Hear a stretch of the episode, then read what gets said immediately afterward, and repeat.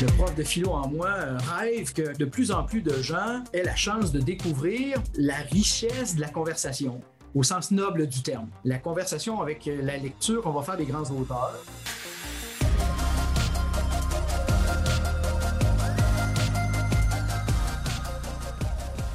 Bonjour et bienvenue à Parésia, votre balado qui prend le temps de penser.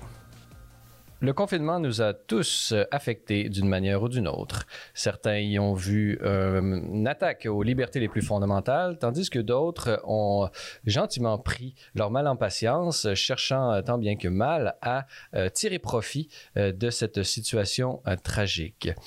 Pour mieux passer à travers cette, ce temps de confinement qui fait maintenant plus de deux ans, certains ont pu se défouler sur les séries Netflix, les jeux vidéo. D'autres, euh, et c'est le cas de mon invité, ont pris le temps de philosopher et de redécouvrir certains des grands auteurs qui ont inspiré notre civilisation occidentale et chrétienne. Et justement, pour pouvoir approfondir avec lui certaines des notions euh, sur lesquelles il a pu méditer, j'ai la joie d'être en compagnie de l'auteur du livre La boussole du confiné, Louis-André Richard. Bonjour. Bonjour, bonjour. Louis-André Richard, vous êtes euh, philosophe, professeur euh, de philosophie au Cégep de Sainte-Foy, euh, auteur de nombreux ouvrages, dont celui sur lequel j'aimerais discuter avec vous, de son titre, La boussole du confiné, qui est publié au Québec aux éditions des presses de l'Université Laval et en France chez Hermann Éditeur. Et euh, donc, d'abord, Louis-André Richard, euh, euh, on vous connaît, on vous a déjà reçu à l'émission. Plusieurs de nos auditeurs ont déjà lu plusieurs de vos livres, tous les plus pertinents les uns que les autres. mais parlez-nous d'abord des, motivations qui ont présidé à, la rédaction de cet ouvrage, La boussole du confiné. Merci de m'accorder la possibilité de parler de ce petit ouvrage. Bon, je serai très humble parce que euh, ce qui a présidé à la rédaction de ça, ça ne dépend pas de moi directement. En fait, j'ai donné un cours à l'Université Laval euh, lors de la première vague de la, pandémie, un cours que, que j'avais intitulé La philosophie et les vertus du confinement. Euh, ce cours s'est développé sur, en, trois sessions. Ça a connu un gros succès à la première session. Les gens de l'université m'ont dit Peux-tu faire une suite pour la session d'hiver Puis peux-tu faire encore une suite pour la session de printemps ce que j'ai fait. Mais entre tout ça, mon éditeur, euh, les presses de l'Université Laval, a entendu parler que je faisais ça et euh, le, directeur général a dit Je veux que tu fasses un livre. Et je lui dit non, je n'en ferai pas, je n'ai pas le temps. Mais euh, au même moment, j'ai eu l'idée, en fait, j'ai pensé à un livre que j'ai lu il y a quelques années, qui avait été écrit par le regretté Jean Dormesson, euh, qui était membre d'Académie euh, française. Et Jean Dormesson, un de ses derniers petits livres, c'était une plaquette exactement comme la boussole du confiné qui s'appelait Le guide des égarés. Et M. Dormesson avait eu cette idée heureuse de faire euh, de petits chapitres, une page, une page et quart, trois quarts de page, avec un thème qu'il développait sans prétention, en faisant des références à certains auteurs ou à certaines réflexions de son cru, pour euh, euh, offrir à la lecture des gens de son époque. Et en songeant à ça, j'ai dit à mon éditeur, d'accord, ça, cette formule-là me plairait bien. C'est pourquoi le livre La boussole du confiné, d'abord le titre est un clin d'œil, hein, Guide des égarés boussole du confiné euh, à cette œuvre de Jean d'Ormesson. Et euh, sans prétention, à la faveur du cours que j'ai donné à l'université, j'ai glané ici et là des thèmes que j'abordais en classe ou d'autres simplement qui m'étaient inspirés euh, à l'idée du confinement. Et ces thèmes servent de titre aux différents chapitres du livre et les chapitres sont très très courts. encore une fois, pour laisser toute la place au lecteur d'en faire son profit, de mener euh, lui-même euh, ce travail d'introspection qui est un des souhaits que j'ai en transmettant cet ouvrage.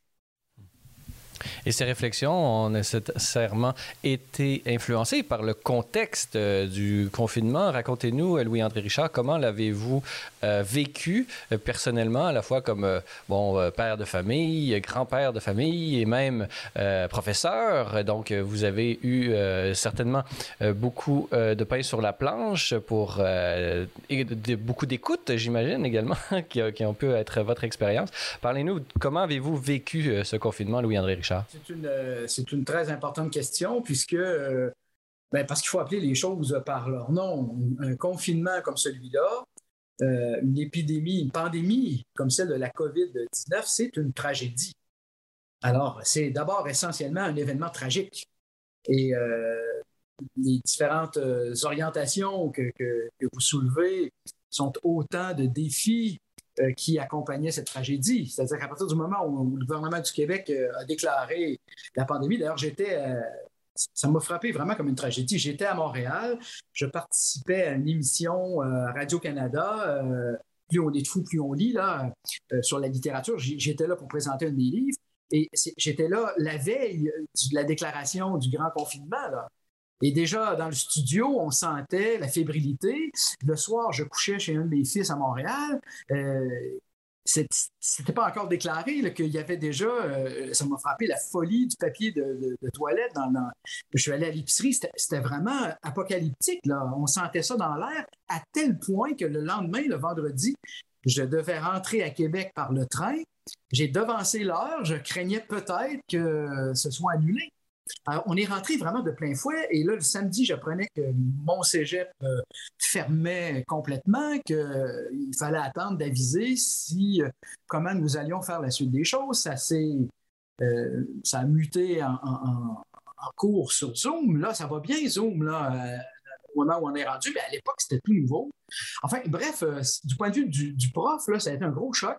Et, du point de vue de la famille, pire encore, parce que euh, on, se retrouvait dans des, bulles très restreintes. Euh, et j'ai des petits-enfants. Et, ça, ça a été peut-être l'élément le plus difficile pendant toute la période du confinement, c'est-à-dire d'être coupé de ces liens humains et très affectueux euh, des petits-enfants qui viennent cajoler leur grand-papa. Ça, j'avoue que ça a été difficile n'est pas mort, là. On a trouvé des, façons de, se reprendre, mais même encore Noël cette année, là, euh, on avait prévu de, se réunir toute la grande famille ensemble, puis ça n'a pas été possible.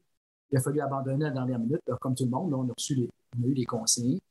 Alors, on se promet bien, là, j'ai bien hâte de retrouver euh, ce moment-là. Et c'est important, euh, merci de poser la question, parce que il faut jamais perdre de vue, puis c'est pour ça qu'il y a peut-être beaucoup de revendications à l'heure actuelle, il ne faut jamais perdre de vue que c'est une tragédie. C'est une tragédie qui affecte de plein fouet euh, l'animalité sociale en nous. On manque, on manque de chaleur humaine, on manque d'occasion de s'asseoir, de partager le repas. Évidemment, partager le repas, c'est pas seulement pour manger, mais c'est pour partager la conversation. Alors donc, euh, j'espère que ça va revenir vite et rapidement et j'espère bien en profiter comme tout le monde. Mais les circonstances de la, pandémie, du confinement, ce sont des circonstances tragiques. C'est vraiment véritablement un, drame que nous avons euh, tous vécu, euh, certains plus dramatiques que, d'autres. Et parallèlement, justement, à cette souffrance qui fut la vôtre, vous avez, comme le dit Saint Paul, tout concourt au bien de ceux qui aiment Dieu. Et vous avez pu tirer profit d'une certaine façon des circonstances dramatiques dans lesquelles nous étions tous immergés et euh, votre euh, profession, celle de philosophe, vous a encore une fois bien servi. Parlez-nous d'un confinement. Comment est-ce qu'on peut concevoir le confinement au plan philosophique, Louis-André Richard? ça, c'est une grosse question. Euh, mais disons que j'aurais tendance à aborder la réponse à votre question en regardant l'étymologie du mot confinement. C'est une des entrées dans mon petit livre d'ailleurs c'est intéressant parce que quand on regarde d'où ça vient, le mot euh, confinement, il y a euh, le préfixe euh, con qui veut dire intégré ou avec, et finis qui se traduit par la borne, la limite, la fin. Et le, confinement, c'est une manière de composer avec les limites, avec la fin de quelque chose. Évidemment, un endroit, un lieu confiné, ça détermine les limites d'un espace à l'intérieur duquel on est prisonnier. Alors évidemment, le confinement, la COVID-19, ça, ça, nous a tenus confinés donc dans, les limites de nos appartements. Mais ça met en perspective aussi cette, euh, faculté en nous d'aller de, au-delà des limites. Et euh, à la fois, le confinement évoque l'enfermement, à la fois, le confinement évoque le défi de transcender ces mêmes limites. Et dans le chapitre où j'ai réfléchi à ça, je me suis amusé à dire, mais qu'est-ce qui pousse, par exemple, un astronaute à s'enfermer dans une capsule, à être confiné dans un lieu extrêmement étroit pour euh, être propulsé dans la stratosphère pour aller faire une balade sur la Lune et même on est en train d'explorer la possibilité d'aller sur Mars. Ça, c'est un voyage confiné sans retour. Alors, je me dis, euh, il y a quelque chose dans l'âme humaine, il y a quelque chose en nous, il y a un esprit d'aventure, un désir d'aller par-delà les limites qui, euh, euh, est une des, caractéristiques de notre humanité. L'autre exemple que je donnais dans le chapitre, c'est les, les, marins dans les sous-marins. C'est, il ne faut pas être euh, claustrophobe parce que c'est très, très étroit. Oui, mais il y a, il y a cette aventure d'explorer le fond des mers, d'aller encore une fois par-delà les limites. Alors moi, je, je, je, trouve que la réflexion sur le confinement nous provoque euh, à la fois à constater le drame de vivre dans des limites prescrites et à la fois euh, ce goût de l'aventure qui euh, suscite le, pas de, franchir la limite. Franchir la limite, ça veut pouvoir dire, c'est une des, des leçons de, ma réflexion, ça peut vouloir dire franchir les limites de notre intériorité à nous, c'est-à-dire comment explorer l'univers presque sans bornes de notre euh, vie intérieure. Et en faisant ça, ben, peut-être qu'on échappe d'une certaine manière euh, à l'esprit étouffant euh, des endroits claustrés qui sont ceux auxquels on est obligé d'être confiné pendant le temps de la pandémie.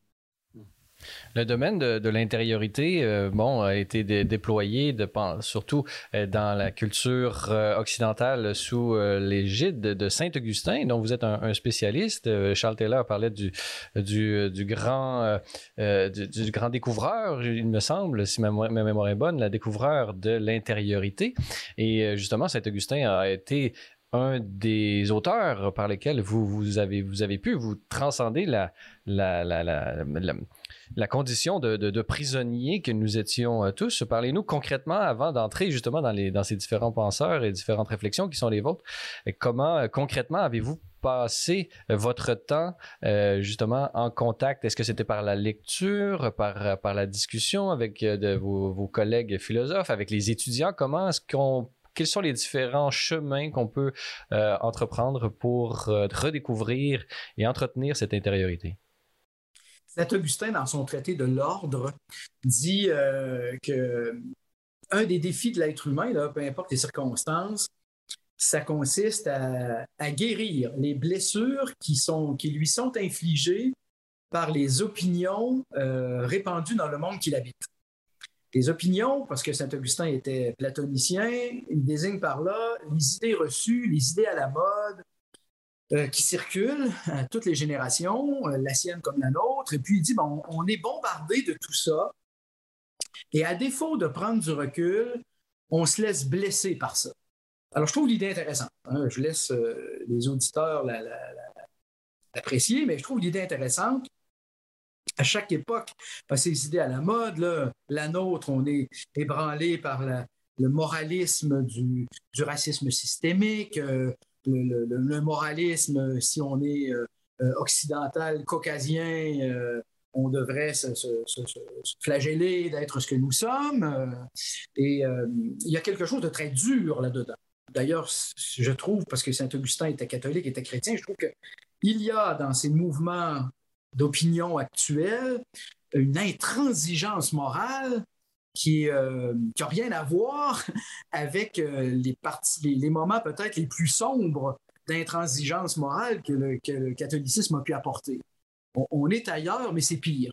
Euh, mais on, peut l'apprécier si on, si on a, j'ai un peu connu les deux. Tandis que là, les jeunes sont dans ce monde-là. Pour plusieurs d'entre eux, c'est la seule version qu'ils connaissent de ce moralisme très dur à vivre et à porter. Alors, c'est ce genre de situation que Saint-Augustin euh, décrivait comme étant ce qui blesse euh, les gens de sa génération. Alors, une fois qu'il avait dit ça, il avait dit qu'est-ce qu'il y a comme moyen pour guérir ces blessures, pour les penser, pour, prendre du recul? Il dit il y a deux moyens. Il dit il y a la, méditation personnelle, euh, du temps de, du temps de, réflexion, de prière, enfermé dans sa chambre, dit-il, où on fait une espèce de méditation silencieuse.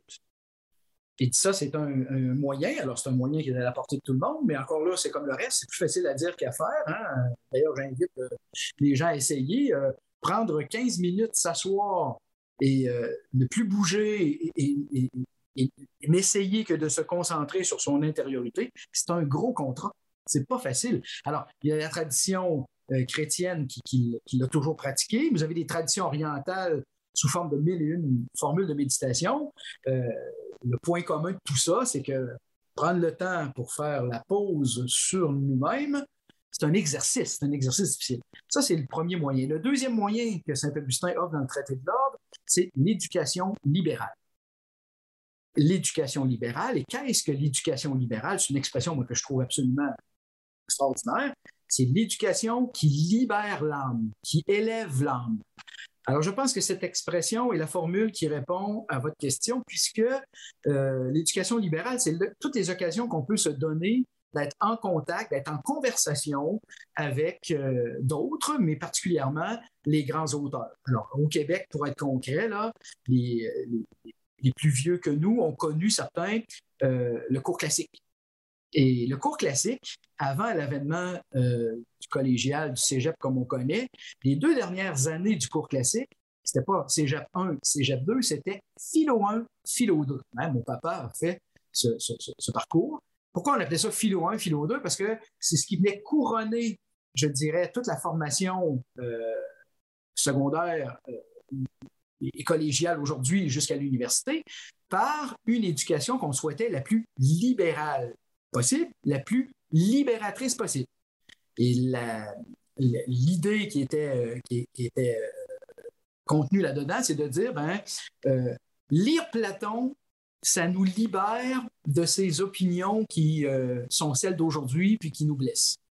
Lire Montaigne, ça fait la même chose. Lire Saint-Augustin et tout et tout. C'est pas pour faire de nous des chiens savants qui avons au carnet la liste des auteurs qu'ils ont lus, c'est que ça donne l'occasion de prendre du recul par, rapport à nous-mêmes. Moi, quand je lis euh, Platon, je découvre quelqu'un qui dit quelque chose qui m'aide à comprendre ma réalité actuelle, même si ça a été écrit 400 ans avant Jésus-Christ. C'est ça le, le secret de l'affaire. S'il n'y avait pas ça, ça fait longtemps que ces ouvrages auraient été oubliés. Ils sont toujours là, je dis à mes étudiants parfois, les grandes maisons d'édition, on ne se casse pas la tête à se demander s'ils vont publier Platon l'année prochaine. C'est entendu d'avance. Il y a de l'argent à faire avec ça. C'est pas juste une question pour les beaux-arts. Il y a des sous. Alors, je dis, essayez-vous, envoyez vos manuscrits. Vous allez voir que Garnier Flammarion, ils ne vont pas vous publier la semaine prochaine, tout simplement parce que euh, vous avez écrit quelque chose. Hein. Ils en reçoivent des centaines et des centaines de milliers de manuscrits. Alors, le génie qu'on retrouve dans ces grands auteurs, est une, une aide pour euh, euh, euh, nous permettre de vivre, de mieux vivre, je dirais pas de, de mieux vivre notre condition d'être humain.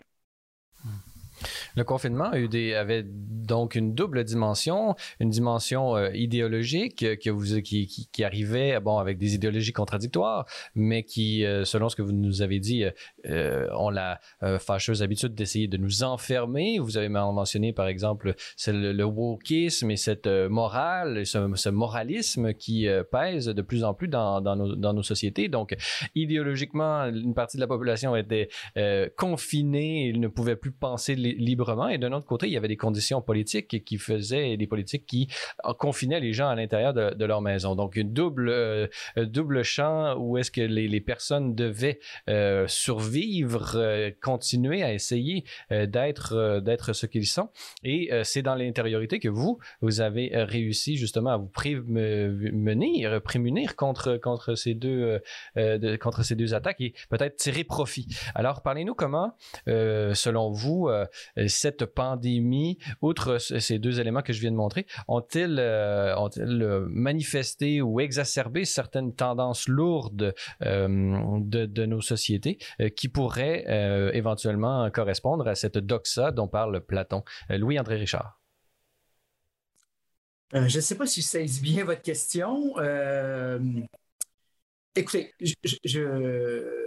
parmi les, dommages collatéraux d'une situation comme celle de la, pandémie, j'en vois deux, parce que vous parlez d'exacerbation. il y a les gens dont le tempérament s'accommode trop bien de la vie confinée. Et c'est sûr que le confinement, euh, de par le fait que nous sommes des animaux sociaux, euh, va laisser des traces, je pense, mais là, je ne suis pas spécialiste, mais va laisser des traces chez les jeunes générations, chez les enfants en particulier. Il y aura une carence là, en sociabilité euh, qui, bon, je que ce ne soit pas des traces trop lourdes, mais il ne peut pas ne pas avoir d'effet plate à ça.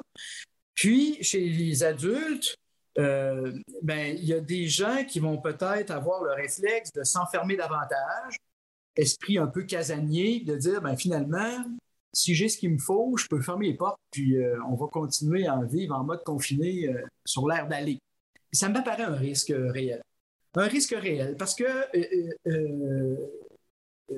nous vivons une époque où l'autonomie, l'indépendance sont des, des valeurs très prisées.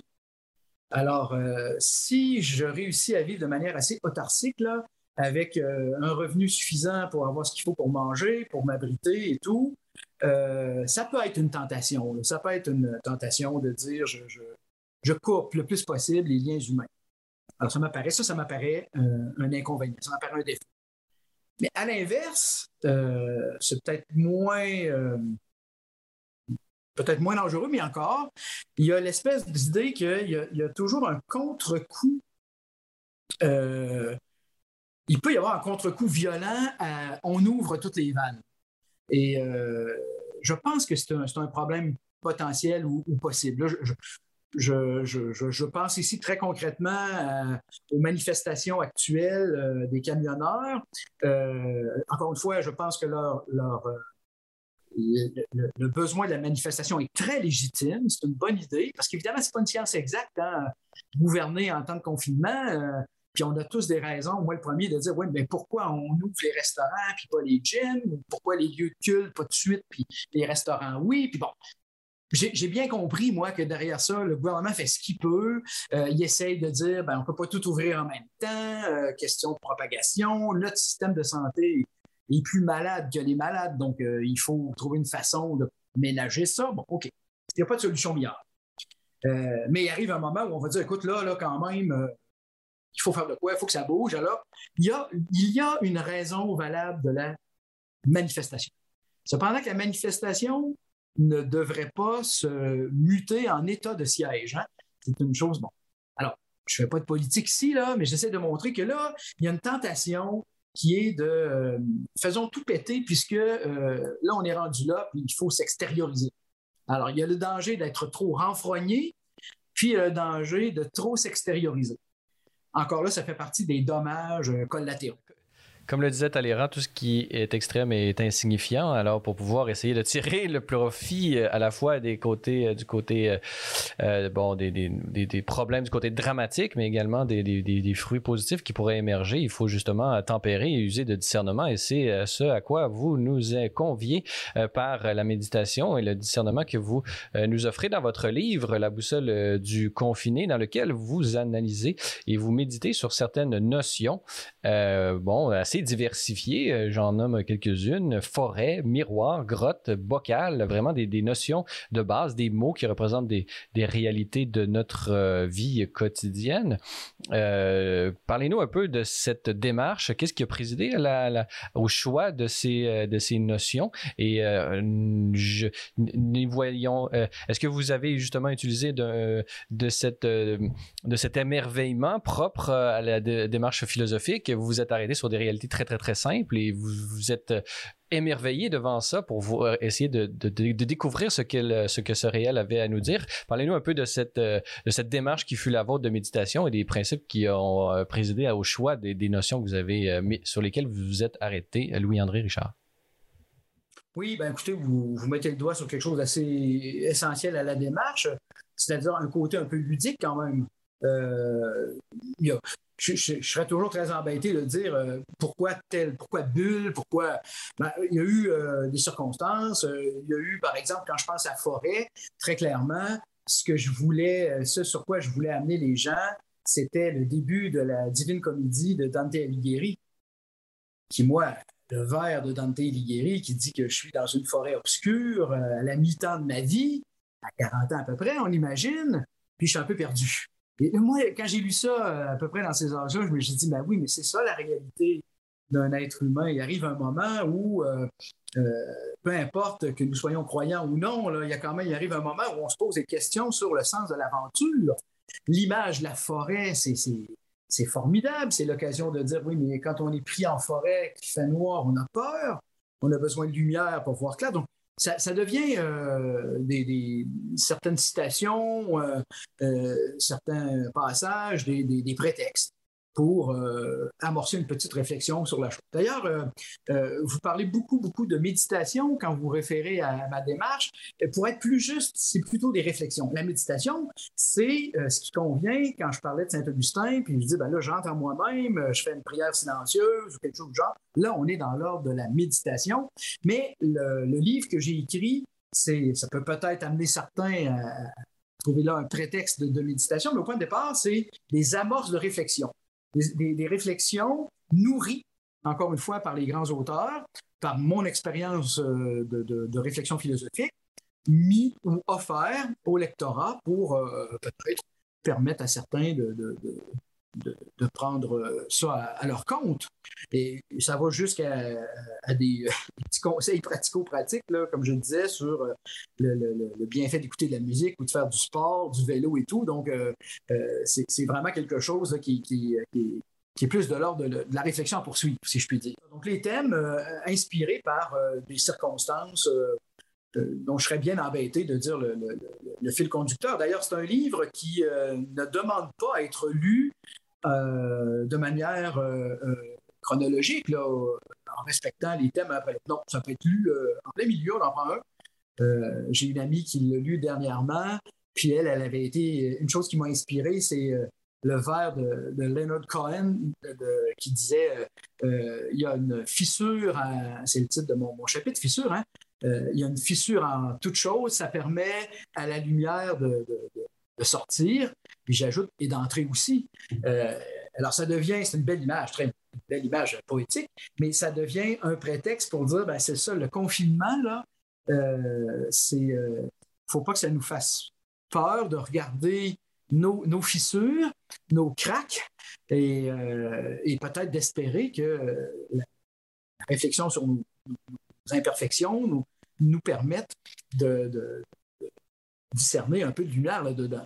Je donnais l'exemple du fait que j'ai toujours été impressionné euh, de la force vitale dans la vie qui fait en sorte que sur une cour bétonnée, vous allez avoir le moindrement qu'il y a une petite craque, un pissenlit qui sort. Euh, la vie veut vivre et puis elle cherche. Alors, je, pense que pour nous, c'est une leçon qui vaut la peine d'écouter. Euh, sommes faits pour la vie et, quand nous sommes dans des circonstances difficiles, il ne faut pas se décourager parce que la, vie nous appelle. Je fais remarquer au début du livre que euh, dans toute mon existence, j'ai 62 ans, j'avais jamais connu de tragédie planétaire. J'ai pas connu la guerre, moi. Et euh, les gens de mon âge non plus. Alors, je me dis, un être humain qui passe son existence avec jusqu'à date une seule grande catastrophe planétaire, c'est un bilan pas. Alors que je pense à Machiavel, un des auteurs que je cite dans mon livre, Machiavel a connu cinq pandémies, cinq épidémies pendant sa vie, de la naissance jusqu'à la mort. Alors là, le gars, là, hein, qui écrit ce passage merveilleux que je cite dans mon livre, qui dit, ben moi, le soir, parce que c'est un homme politique, Machiavel aussi, il a fait de la diplomatie, le soir, J'arrive à la fin de la journée, je, me débarrasse de mes vieux vêtements, je mets mes plus beaux habits, j'entre dans mon bureau, qui est en même temps sa bibliothèque, pour entamer une conversation avec mes amis les plus chers. De qui s'agit-il? Tite livre, Platon, bon. Mais quand, je, connaissais ça depuis toujours, mais quand j'ai lu euh, la façon dont Machiavel a dû faire face au confinement, je me suis dit, hey, euh, c'est rien, ce que je vis, c'est rien à côté de ça, là. Ça devait être tout un, tout un moment intense pour lui d'aller s'enfermer dans le bureau. C'était la façon, la soupape grâce à, laquelle euh, il pouvait, pour revenir à ce que je disais sur l'origine du mot confinement, il pouvait euh, transcender les limites, de, les limites imposées par sa maison. Il, sortait, il sortait de lui-même en entrant lui-même en, étant en compagnie de Tite-Live et Platon.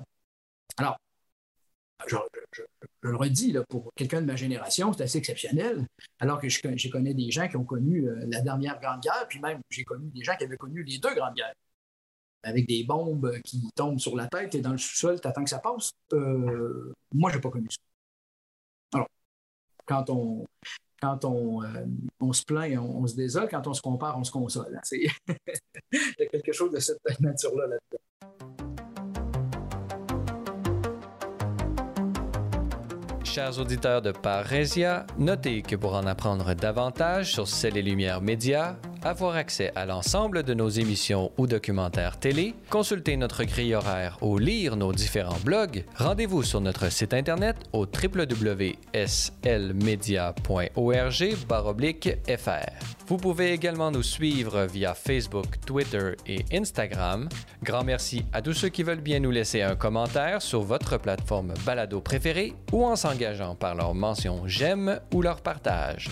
Enfin, notez que l'apostolat C'est les Lumières ne serait possible sans votre contribution financière. Pour faire un don, visitez notre site web au www.slmedia.org/fr où vous y trouverez toutes les informations sur nos différents programmes de soutien financier. Nous émettons des reçus pour fin d'impôt. Merci à l'avance pour votre générosité.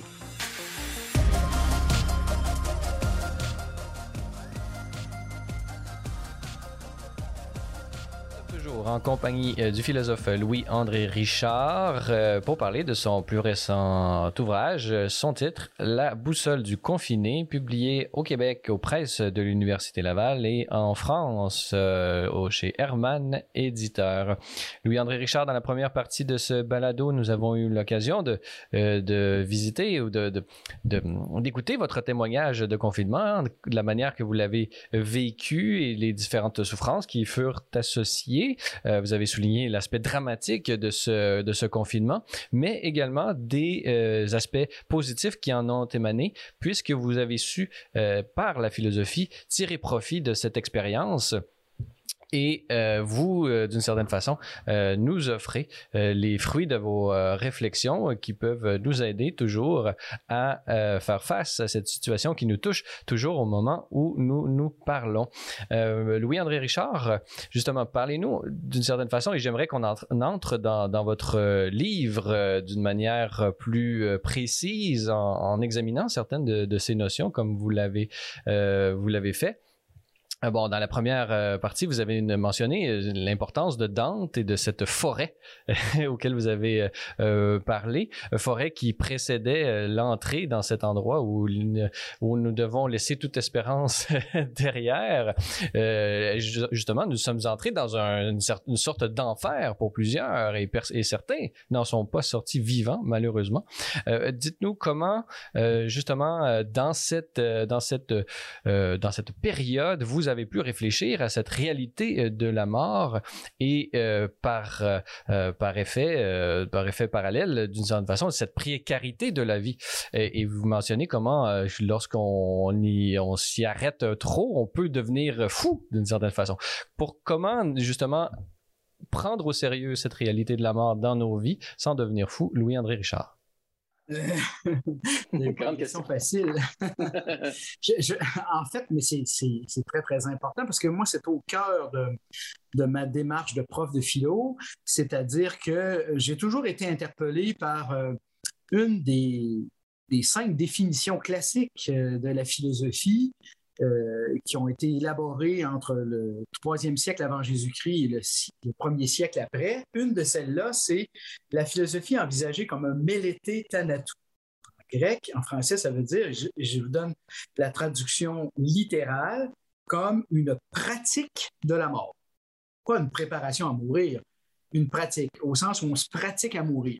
Ça, c'était le sens de la, la définition chez les Grecs. C'était tellement ça qu'il y avait une anecdote à l'époque qui accompagnait la, définition en question. On racontait, c'est sans doute faux d'ailleurs, mais on racontait qu'un certain Cléon Botros, disciple de Platon, en ayant lu et essayé de comprendre cette définition de la philosophie comme une pratique de la mort, a dit tiens, il, est, monté au sommet d'un temple pour s'y jeter et euh, s'y précipiter, mourir, euh, écrasé en bas. En fait, il avait compris, euh, il avait interprété la pratique de la mort comme une forme d'invitation au suicide. Alors, l'anecdote, évidemment, c'est pour justement qu'on ne fasse pas ça.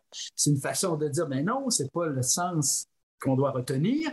Pratiquer la mort, ça veut dire apprendre à confronter nos limites.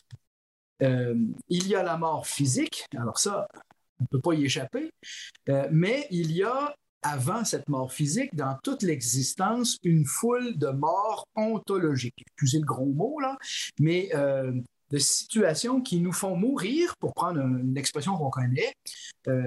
et ça, ça nous arrive à chaque jour. Je fais sourire les étudiants en leur disant, écoutez, il y en a pour qui ici, là, se lever le matin, c'est une mort il y a le cadran, euh, vous vous battez avec, euh, des fois, des fois vous perdez, hein, des fois euh, vous vous rendormez.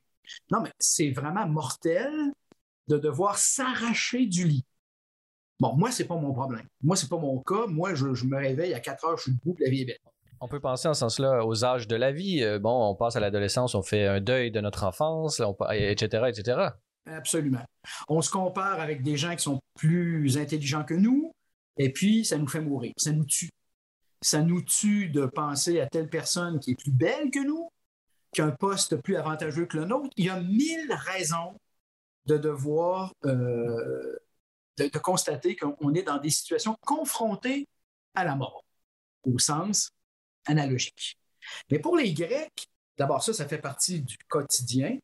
Et pour assumer sa vie, pour réussir sa vie, si on prend cette expression à la mode, ben, on n'a pas le choix, il faut combattre. Il faut mener un combat euh, qui vise à s'adapter à ces situations mortelles. Et voilà, que, voilà une façon de voir la vie. Et les Grecs disaient, mais peut-être que cette façon d'envisager la vie comme un combat par rapport à ce qui nous limite, c'est peut-être la meilleure préparation à faire face euh, au dernier combat, celui qui va précéder notre mort physique. D'ailleurs, c'est intéressant parce que le vocabulaire parle bien. Euh, l'agonie en français, hein, quand on dit qu'un patient est à l'agonie, ça vient du grec euh, agon, qui veut dire combat, combat ou combattant. Les combattants, dans la Grèce antique, ce sont des agonistes. C'est curieux, hein? on, a, dérivé en français agonie qui exprime la lutte du corps physique qui ne veut pas céder la place à la mort. Alors, je le disais, on veut vivre et puis ça s'exprime un peu de cette façon. Alors, moi, c'est un thème qui me parle toujours et euh, je, me souviens du philosophe Martin Heidegger. Euh, on, disait de lui qu'il avait écrit dans son, euh, dans son ouvrage fameux, L'être, être, être il disait qu'on était des êtres pour la mort. C'est une très mauvaise traduction. En vérité, ce qu'il dit, c'est qu'on est, on est dans l'être jusqu'à la mort. Et ça veut dire, en fait, qu'on est vivant jusqu'au dernier, jusqu'au dernier moment. On n'est pas des êtres, euh, je dirais, omnubilés par le fait qu'on va mourir. On doit considérer que la vie nous habite jusqu'au dernier moment. Et que ça, ça change tout dans la manière de voir les choses. C'est au cœur de cette espèce de, de paradoxe. Alors, réfléchir à nos limites et à la mort, c'est un des ingrédients que la tradition philosophique suggère pour mieux vivre. C'est totalement paradoxal. C'est l'expérience que j'ai faite tant et tant de fois en étant près des milieux de soins palliatifs. J'ai toujours rencontré là, au Québec et en Europe, et Dieu sait si j'en ai vu des gens, euh, j'ai toujours rencontré des gens qui témoignaient de la même expérience. Vous êtes entouré de, personnes, médecins, infirmières, psychologues, bénévoles, qui passent leur quotidien au travail à accompagner des personnes avec qui ils vont lier une certaine forme d'amitié, et ces gens-là leur meurent dans les mains à coups de 3-4 par semaine. Ça, c'est la réalité d'un accompagnant en fin de vie. Alors, quand je dis juste ça, puis c'est ce que je pensais au point de départ, je me dis, c'est le ticket gagnant pour la dépression après un mois. Et pourtant, c'est vraiment l'inverse qu'on observe. C'est plate parce que il faut l'observer pour, s'en convaincre, mais ce sont des gens qui sont joyeux comme rarement j'en ai vu. Peut-être parce que la, proximité de la fin de vie, ça devient comme une occasion d'opérer une espèce de transformation chez soi-même qui nous aide à prendre la vie dans laquelle nous sommes toujours inscrits comme quelque chose d'important, comme quelque chose de sérieux, mais dans le, dans le sens noble du terme, comme quelque chose qui vaut la peine de mordre dedans. Et ça, c'est un, un, paradoxe qui m'a toujours profondément étonné. Et je le voyais, je voyais cette observation comme une réponse, comme un écho à ce Mélété Thanatou, qui est la préoccupation que la philosophie avait dès ses débuts. Je pense qu'il vaut la peine de trouver une façon de ne pas avoir peur de regarder notre condition mortelle en face. Hein. Des fois, on dit regarder la mort en face.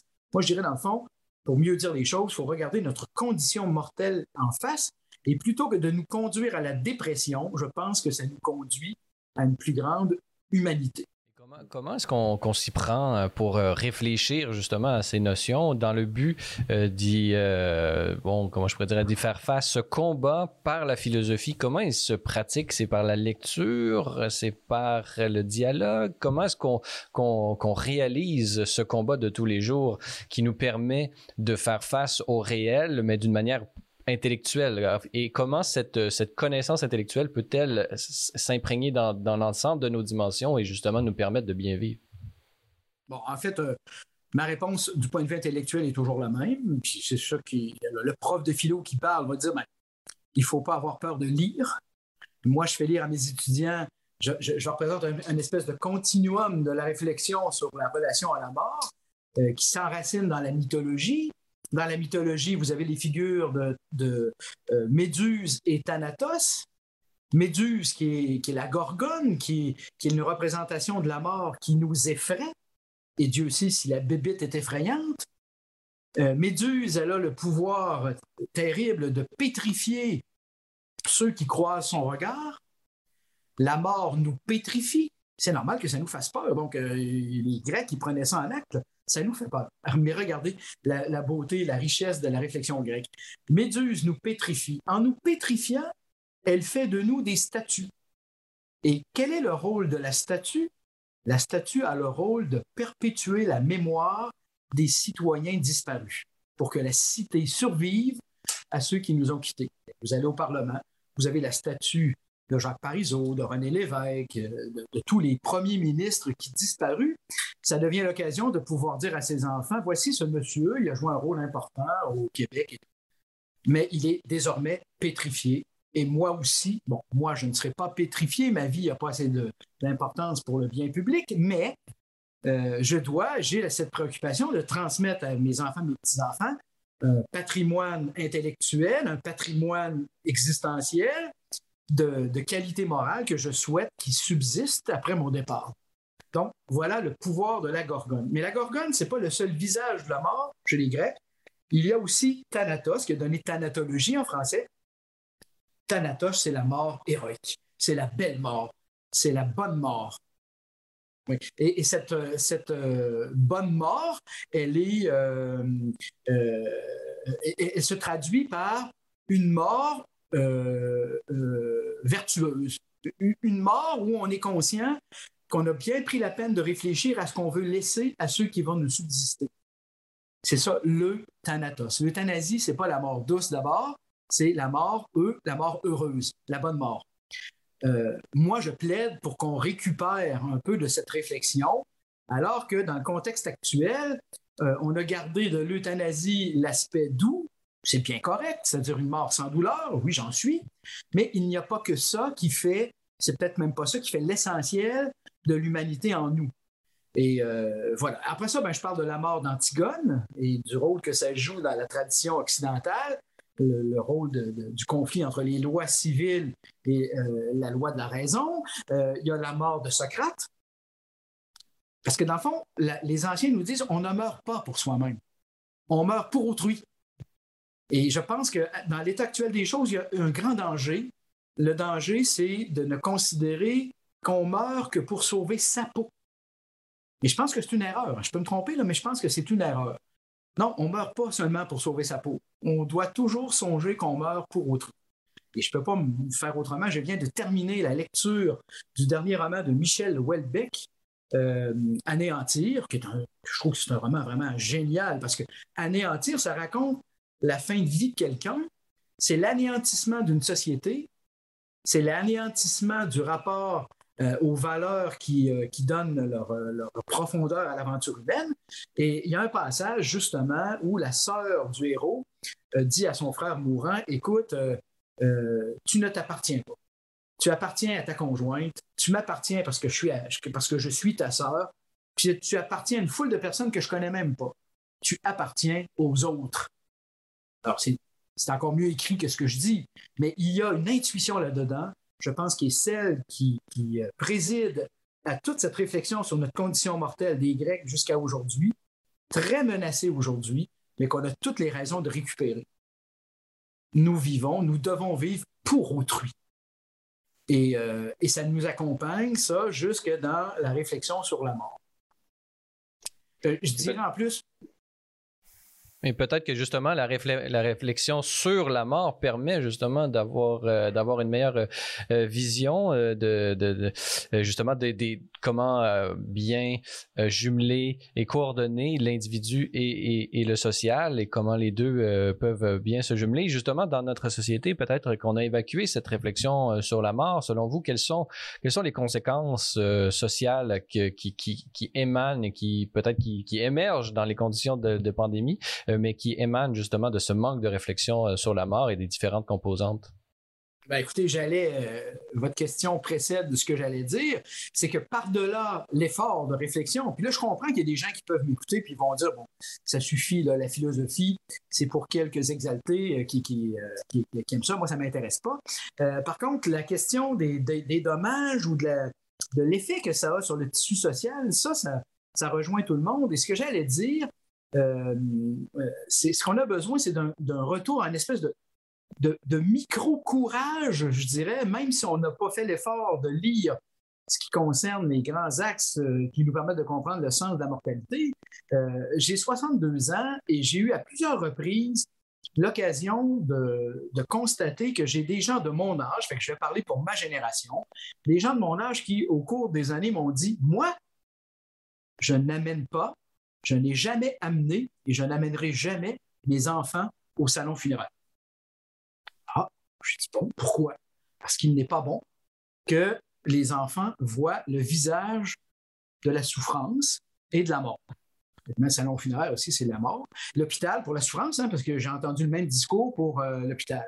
Et ça, c'est une chose qui m'a euh, vraiment interloqué. Je dis, là, il y a quelque chose qui ne marche pas là. Parce que ça fait quand même partie de la vie. Alors, au-delà, je dirais, de l'idéal de, bien lire pour bien comprendre le phénomène, puis essayer de le récupérer, puis de le transposer à notre existence, il se passe une mutation dans, le comportement, dans les mœurs, qui est très, très, très inquiétante. On ne peut pas toujours masquer le rapport à la faiblesse, à la vulnérabilité. Cette censure, cette censure existentielle, euh, est-ce qu'elle justement s'est manifestée dans la pandémie selon vous? Est-ce que justement ce manque de rapport à la mort a fait en sorte que devant euh, la, réalité d'une pandémie, nous étions pris au dépourvu, nous ne savions pas comment réagir? Euh, je sais pas, parce que une pandémie comme ça, c'est euh, c'est tous les, problèmes de l'être humain exposés à l'exposant 10. C'est très compliqué. Là. Moi, je, je me sens pas la compétence et l'habileté de bien démarquer qu'est-ce que ça, change en profondeur? J'ai plutôt l'impression de dire ça, c'est le continuum. Il y a quelque chose qui était déjà là, puis ça n'a rien amélioré, ça c'est sûr. Par contre, euh, ce qui me frappe, parce que moi j'ai été, euh, été victime de ça. Moi, ma maman, elle est décédée. Euh, un peu avant le jour de l'an, pas de cette année, mais l'année d'avant. Elle est décédée dans un CHSLD où elle était, où on prenait vraiment très bien soin d'elle, où on l'a accompagnée. On l'a accompagnée, mais pas jusque dans la mort. Parce que quand elle est tombée malade, alors c'est très ironique, ma maman, elle a appris qu'elle avait contracté la COVID. Le même jour, on lui annonçait qu'elle avait reçu ses deux doses de vaccin à son nom. Elle n'aura jamais eu les vaccins puisqu'elle avait la COVID, parce qu'elle est décédée de la COVID. Alors, euh, je prends ça en exemple parce que par rapport à l'accompagnement de ma mère, si on veut voir euh, les dommages euh, causés par la pandémie elle-même, ben, je me suis retrouvé, nous nous sommes retrouvés, mes deux frères et moi, dans une situation sanitaire telle, et je la comprends complètement, où maman, elle est morte relativement seule. C'est-à-dire que nous, on ne pouvait pas y aller plus qu'une heure par jour, puis pas en même temps. Et, euh, et, donc, les derniers jours de maman, ça a été comme ça. Euh, j'imagine que ça a dû être très dur pour elle, puis ça a été très, très dur pour nous. Elle n'était jamais complètement seule. Il y avait des gens qui étaient là, bien entendu, mais, euh, mais voilà. Et puis, c'est pas tout. Une fois que la, personne meurt, ben, on a été euh, ensuite à au salon funéraire, c'est-à-dire à, l'entreprise funéraire, parce que là, à cause des protocoles, il fallait que maman soit incinérée séance tenante. Alors, on a dû signer une décharge, on n'a jamais vu la dépouille de notre mère. Elle a été incinéré tout de suite. Et puis après, ben, on ne pouvait pas rien faire à ce moment-là. On est rentré chacun chez soi et tout. Puis à un moment donné, quelque part au mois de juin l'année dernière, les trois gars, on s'est réunis. Euh, mon, petit frère avait fait graver son nom sur la pierre tombale du lot familial. Là, on s'est dit, on faut faire de quoi? On ne peut pas attendre encore. Euh. Ben, alors, on a réussi à faire une cérémonie euh, dehors autour de, la tombe avec un ami de la famille qui était un prêtre qui était, significatif pour ma mère et mon père. Et ben, a été un moment, été un moment magique, je dois dire, parce que mon grand-père était marin et euh, ma mère est enterrée dans le lot familial qui est sur le bord du fleuve. Et pendant que le, prêtre officiait, on a entendu trois coups de corde de brume d'un cargo qui était sur le fleuve. Il criait comme ça pour éloigner les voiliers. Mais nous, on s'est dit, tiens, c'est grand-papa qui vient chercher sa fille. Bon, voilà, ça, c'est l'aspect euh, un peu poétique, mais qui touche le cœur. Alors, c'est pour dire que c'est à la fois extrêmement difficile, et puis, on a pris les brides de ce qui pouvait euh, nous donner l'occasion de, de, vivre spirituellement ce moment très intense. Alors ça, c'est clair, je pense que pour toutes les familles qui ont été éprouvées par la mortalité pendant la période de, la confinement, c'est quelque chose qui, va laisser des traces très profondes. Est-ce que ça va amener un espèce de retour rafraîchissant à l'importance de, prendre du temps pour ces choses-là? Ben, je le souhaite, mais ce n'est pas garanti. Parce qu'une chose que je, remarque, c'est que un des effets positifs pour moi, en tout cas, mais pour plusieurs personnes autour de moi de la pandémie, ça a été le ralentissement des activités. Plus de temps, je me rappelle, plus de temps pour pour partager les repas avec les quelques personnes qui vivaient avec nous à la maison. Euh, plus de temps pour tout ça. Finalement, tu dis, ah, ça fait du bien. On n'est pas fait pour vivre à un rythme constamment effréné. Puis là, ben, on se disait, ça serait bien, quand ça va être fini, de garder quand même un peu de ce temps ralenti. Mais je me regarde aller, puis là, je me dis, je ne suis pas sûr que va y parvenir. si je parle de ça, je me dis, ben, par rapport à, à ces drames que sont vivre des décès des deuils pendant la pandémie. Grosse épreuve qui permet d'apprécier le bénéfice de prendre son temps pour bien faire les choses. Est-ce qu'on va profiter de ça?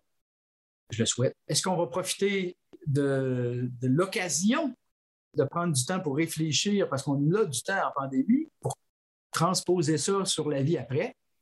Tout ce que je peux dire, c'est peut-être, je le souhaite, mais je ne garantis pas que ça va marcher. Mais ben, j'aimerais revenir justement sur cette question, mais peut-être euh, d'une manière plus précise, puisque de mon côté, je vois un lien entre cette évacuation de la mort, cette évacuation culturelle, euh, littéraire de, la mort dans notre société, euh, bon, disons, québécoise, et cette manie, et peut-être même au niveau liturgique, on, a pu voir, ou je, j'ai remarqué, vous avez pas, vous pourrez me contredire si vous ne voyez pas la même chose que moi, mais par exemple, cette manie de certains prêtres à s'habiller en blanc lors, des funérailles. Pour moi, c'est une façon culturelle dans la liturgie de ne pas voir, euh, bon, de, s'habiller en blanc plutôt qu'en noir ou plutôt qu'en violet. Durant, c'était de mettre l'accent tout de suite sur la fête et la résurrection. C'est une manière culturelle qui se traduit dans la liturgie, qui fait en sorte qu'on voit cette évacuation de la mort et cette difficulté à la, à, la concevoir et à la vivre d'une manière euh, pleinement humaine. Euh, cette, euh, donc, je vois également dans cette gestion de la pandémie, c'est du risque zéro parfois, cette qu'on a pu voir et qu'on a eu l'impression qui, qui, qui était la, la, limite qui, sur laquelle le, gouvernement voulait, voulait se rendre. Il n'y aura pas de liberté tant qu'il n'y aura plus de pandémie zéro et plus de morts et plus rien. Ce, ce, ce risque zéro n'est-il pas une conséquence de, cette, de ce manque de réflexion et de vie culturelle, de ce thanatos vous avez parlé, ce thanatos, cette vision, ce courage face à la mort euh, qu'on a évacué de notre culture, ne s'est-il pas manifesté dans, ce risque zéro qu'on a parfois eu l'impression qu'il était, qui fait, qui était véritablement une, une, lubie de, nos gouvernants, euh, Louis-André Richard? Alors ça, c'est une question euh, à plusieurs volets. Je, répondrai d'abord par le volet politique, parce que d'abord, c'est pas ma spécialité, mais c'est toujours plus facile de jouer les belles-mères après qu'avant. C'est ça. Euh, moi, quand ça a commencé la pandémie, évidemment, comme tout le monde, je ne suis pas épidémiologiste, j'ai des amis. J'ai la chance d'avoir des amis médecins un peu partout dans le monde. Puis il y en a un qui m'a dit dès le début, il dit écoute, il dit euh, c'est pas l'Ebola. Mais il dit tu vas voir, par exemple, comment on va réagir à la prochaine pandémie quand ça va être quelque chose comme l'Ebola. Alors, c'est ça pour dire qu'il va dire, c'est une bonne pratique, ça. Et euh, de, prôner le, risque zéro là, au point de départ, c'est une bonne idée. Après ça, ben, on voit les choses évoluer. Puis ce que, vous dites, ça a son sens dans la mesure où là, ben, comme je le disais tantôt, après ça, tu fais ce que tu peux, tu essayes de voir c'est quoi les conséquences. Puis on a bien compris, en tout cas, moi, j'ai bien compris que là, au moment où on en est rendu, le problème, c'est un problème de sauver le système de santé. Euh, c'est normal que les jeunes soient, soient, tannés parce qu'il n'y en a pas de mortalité là, effective chez les gens de 30 ans. Alors, on demande aux gens de 30 ans d'être vaccinés pour permettre de libérer de, la pression sur le système de santé. Mais la, libération de la pression sur le système de santé, ça a du sens quand on est rendu où on est rendu. Euh, je, pense que quand on est en poste de gouvernance, là, puis qu'on doit faire face aux problème tel qu'il se présente, au début, on ne sait pas vraiment ce que c'est. On, entend dire que ça peut être très grave ou que ça ne le sera pas, on ne le sait pas. Fait là, on est mieux d'être prudent. Puis après ça, encore une fois, là, euh, je repensais aux camionneurs, que je trouve là bien sympathique, mais je me disais, moi, si je voulais faire de la politique avec ça, que j'étais camionneur, je me dirais, je vais rester là jusqu'à temps que le gouvernement cède. Oui, mais c'est sûr qu'il va céder, là. Il n'y a pas besoin d'avoir les camions, là, parce qu'à un moment donné, il faut que ça arrête. Puis là, on arrive sur le bord de va faire que ça arrête. Alors voilà un peu euh, ce que je voulais dire. Euh, euh, c'est trop facile de critiquer a posteriori. Le côté liturgique, j'en sais rien, je ne suis pas liturgiste. Cependant, ce qui est intéressant là-dedans, c'est c'est une chose qui m'a toujours fasciné. Je reviens avec Gorgone et Thanatos. C'est les deux facettes de la même médaille. Et on ne peut pas privilégier un sans masquer un peu l'autre, mais je pense qu'il ne faut jamais euh, euh, procéder à un masque complet. Et euh, moi, une chose qui dans ma vie m'a beaucoup, beaucoup impressionné, c'est quand je suis allé à la cathédrale Saint-Denis à Paris, hein, la cathédrale des, mausolées des rois de France. C'est intéressant pourquoi? Parce que si on y va, on a une collection de gisants.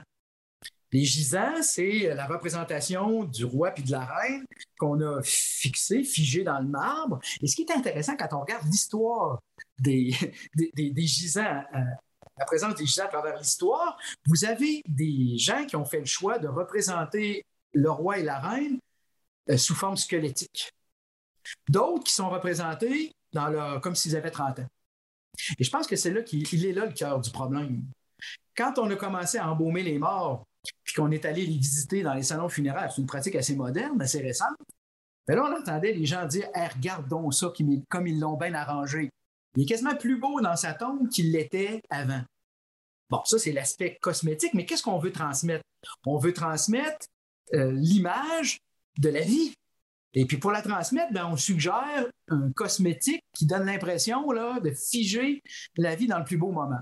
L'idéal, c'est qu'on peut toujours faire ça, mais ce serait bien qu'on ait aussi l'occasion d'aller visiter le malade dans ces derniers jours. Là, il n'y en a pas de cosmétique. C'est la même personne. Hein? Vous avez l'être décharné et l'être dans l'espérance qu'on a qu'il sera encore vivant ou le souvenir qu'on veut garder de ce qu'il a été au meilleur de sa vie. Alors, Je ne sais pas comment ça doit rebondir liturgiquement, mais en quelque part, euh, je, pense qu'il faut assumer ces deux aspects, puis trouver la meilleure façon de, de, rendre compte de ça. encore une fois, là comme ailleurs, il faut éviter les extrêmes. Si on a une célébration qui est trop jojo, on va dire ben, c'est superficiel. Comme, ce qui arrive souvent, ben, moi je pense que ce n'est pas l'Église qui est en défaut ici, c'est ce qu'on voit souvent dans les maisons funéraires là, euh, entre guillemets. Je me rappelle un ami qui est mort et euh, le prêtre qui était là, qui est engagé par la maison, ne connaissait pas du tout le, défunt. Ben, tout ce qu'il a dit, c'est des choses banales et superficielles qui choquaient l'auditoire. C'était choquant. Euh, je pense à une maison qui avait un problème d'alcool, mais qui avait l'alcool heureux. Nous, ce mononcle-là, on l'a toujours aimé. Il était souvent ivre, mais il était drôle. Et euh, évidemment, ça, ça n'a pas été relevé. La personne qui faisait l'homélie à l'époque ne le connaissait pas. Mais nous, on écoutait ça et on se disait, ouais, bon, ce qu'il dit, c'est des niaiseries parce qu'on sait c'est qui, mon oncle-là. Puis on se consolait en disant, en revoyant euh, mon oncle qui avait la bouteille facile, mais la bonne humeur qui accompagnait. En fait, ce que j'essaye de dire ici, c'est que euh, la représentation qu'on va se faire de la mort, la manière de, souligner et de célébrer la chose, ça doit tenir compte de ces deux aspects contradictoires.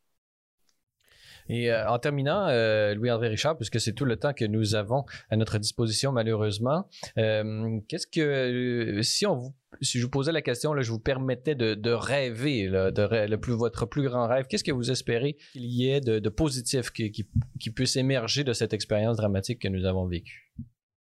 Ben, si vous me dites que je peux rêver à tout, euh, c'est sûr que le, prof de philo en moi euh, rêve que, euh, que, de plus en plus de gens aient la chance de découvrir la richesse de la conversation au sens noble du terme. La conversation avec euh, la lecture, on va faire des grands auteurs. La vie est simple. Le bonheur, ça tient à relativement peu de choses euh, pour ce qui est de notre portée. Si on a la foi, bien entendu, on va fonder sur, notre espérance avec raison sur la grâce qui nous donne une vie en plénitude.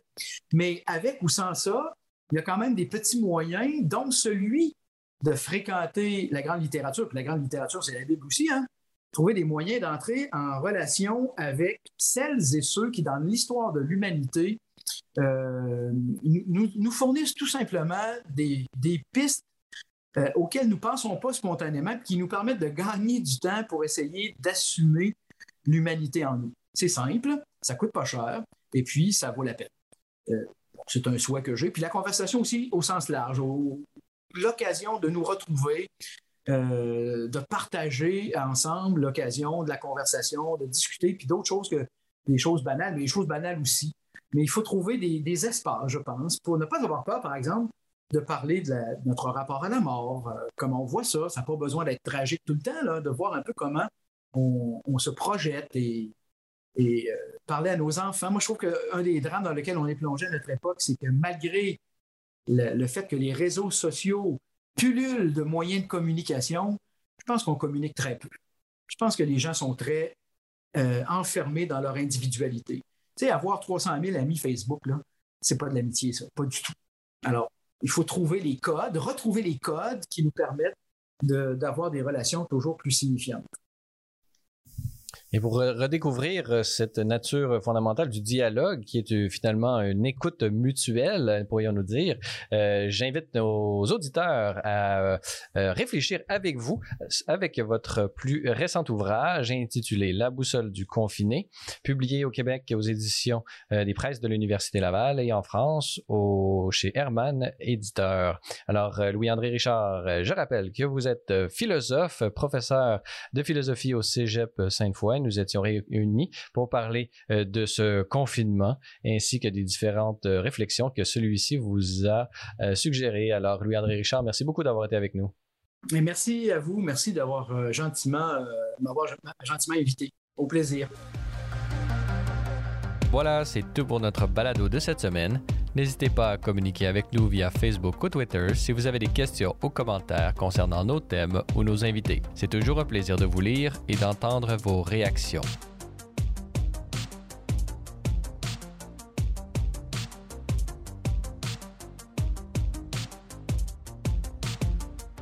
Parésia, une production Celle et Lumière Média, Je suis Francis Denis et n'oubliez pas qu'à la parésia de la foi doit correspondre l'audace de la raison. Allez, bonne semaine.